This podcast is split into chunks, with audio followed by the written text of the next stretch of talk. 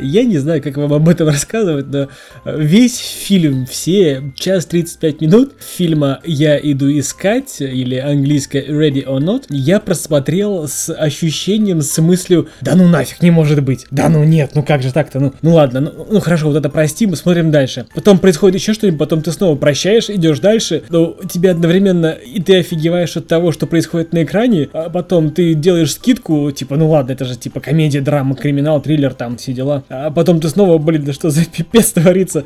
А потом ты снова, а потом ты как бы и переживаешь, и в общем весь фильм тебя кидает вот по этим эмоциональным волнам. Ну а прежде чем перейдем к сюжету, не забывай подписаться и ставить лайк. Сюжет фильма таков. Есть э, молодая невеста, которую играет Самара Уивинг. Есть э, жених, есть брат жениха, которого играет Адам Броуди.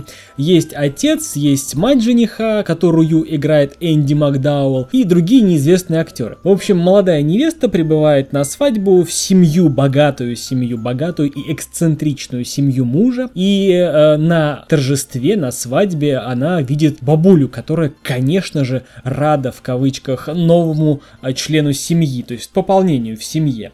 И муж новоиспеченной жене говорит, что в семье, так как семья древняя, у нее есть традиции, вместо первой брачной ночи мы играем в игры. Какая это будет игра, это каждый раз выбирает случай. То есть какая-то магическая шкатулка выписывает на пустой карте, что это будет за игра. И раз в какой-то большой промежуток времени выпадает страшная игра, которая называется прятки, или по-английски seek and hide, ну, то есть искать и прятаться. Но это не простые прятки. Прячется, конечно же, новая, новоиспеченная невеста, а все остальные члены семьи ее ищут. Задача невесте продержаться, не быть найденной до рассвета. Задача членов семьи, всех остальных, найти невесту, но ищут они эту невесту с оружием, то есть они охотятся на эту невесту. В общем, задача невесты э, очень постараться дожить до рассвета. Честно, фильм мог закончиться аж три раза. На 30-й минуте, на 45-й минуте и на час 10. Всего фильм длится час 35, и на час 10 он тоже мог закончиться. А фильм интересный, фильм комедийный, в фильме даже есть то, что называется триллером, в фильме есть интрига. Кто-то мне скажет, что вот, э, вот ссылочка, кстати, появилась в правом верхнем углу, кто-то мне скажет, что это, это очень похож на фильм а, «Папа сдохни». Я вам скажу, а вот нифига. Зайдите на выпуск «Папа сдохни», посмотрите там комментарии, кстати, согласны вы с ними или нет, и оставьте комментарий и под фильмом «Папа сдохни», и под фильмом «Я иду искать». Потому что я считаю, что фильм должны посмотреть все. А мне интересно ваше мнение о том, что бы вы сказали об этом фильме. Как бы вы охарактеризовали его,